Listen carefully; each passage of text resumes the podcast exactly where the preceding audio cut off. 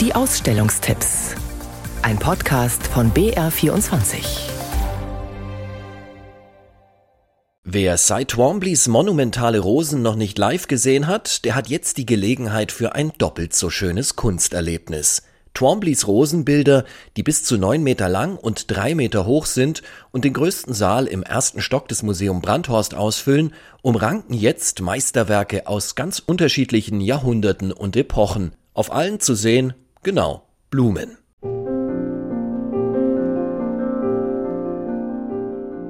Da sind allen voran Claude Monets Seerosen, ein Motiv, das heute der Inbegriff für Schönheit ist, vor knapp 125 Jahren aber noch ein kleiner Kunstskandal war. Oder Giuseppe Acimboldos Allegorie des Frühlings, ein Kopf zusammengesetzt aus Blumen, den wir schon aus der Kunstfrüherziehung kennen. Oder Peter Bruegels Heilige Familie, glücklich im Blumengarten.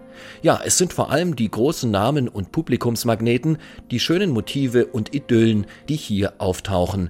Aber die Schau zeigt auch Blumen als Symbol der Trauer und des Todes, etwa bei Janis Kunellis menschgroßer schwarzer Rose aus Holzkohle und Rasierklingen oder Jennifer Packers verworrenes Blumenbouquet. Sie malt jedes Mal eines, wenn ein Schwarzer in den USA durch Polizeigewalt stirbt.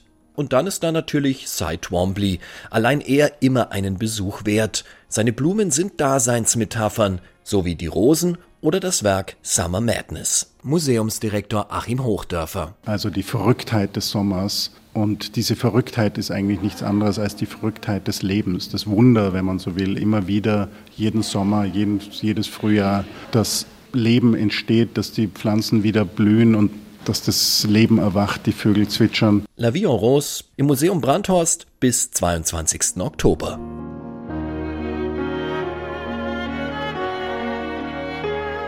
Eine kleine Kulturgeschichte der Blume erzählt die Ausstellung Flowers Forever in der Kunsthalle München.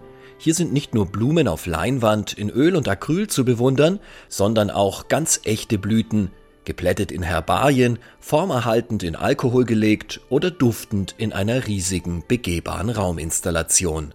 Auch als Schmuck- und Alltagsgegenstand begegnet uns die Blume hier, ob im Bühnenbild zu Wagners Parzifal, auf einem geschnitzten Jugendstilkamm, einem edlen Porzellangefäß oder den goldenen Ohrringen und Halsketten von Kaiserin Sissi.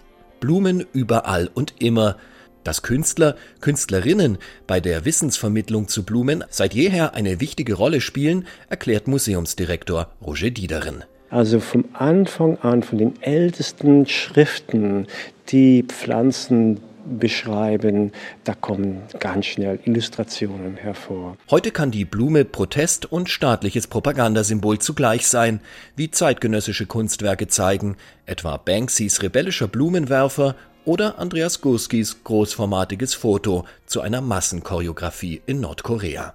Flowers Forever in der Kunsthalle München bis zum 27. August. Noch mehr Wissenschaft und auch die für den Menschen schlechte Seite der Pflanzen gibt's in der Eres Stiftung zu entdecken. Böse Blüten, giftig, tödlich, kann man hier genau betrachten, stark vergrößert in naturwissenschaftlichen Lehrmodellen, Pflanzenmodelle, die wie Kunst daherkommen und dazu an den Wänden künstlerische Fotos von Blüten, die wie wissenschaftliche Aufnahmen wirken. Kunst und Wissenschaft als zwei Seiten einer Medaille. Böse Blüten im Projektraum der Eres Stiftung noch heute zu sehen.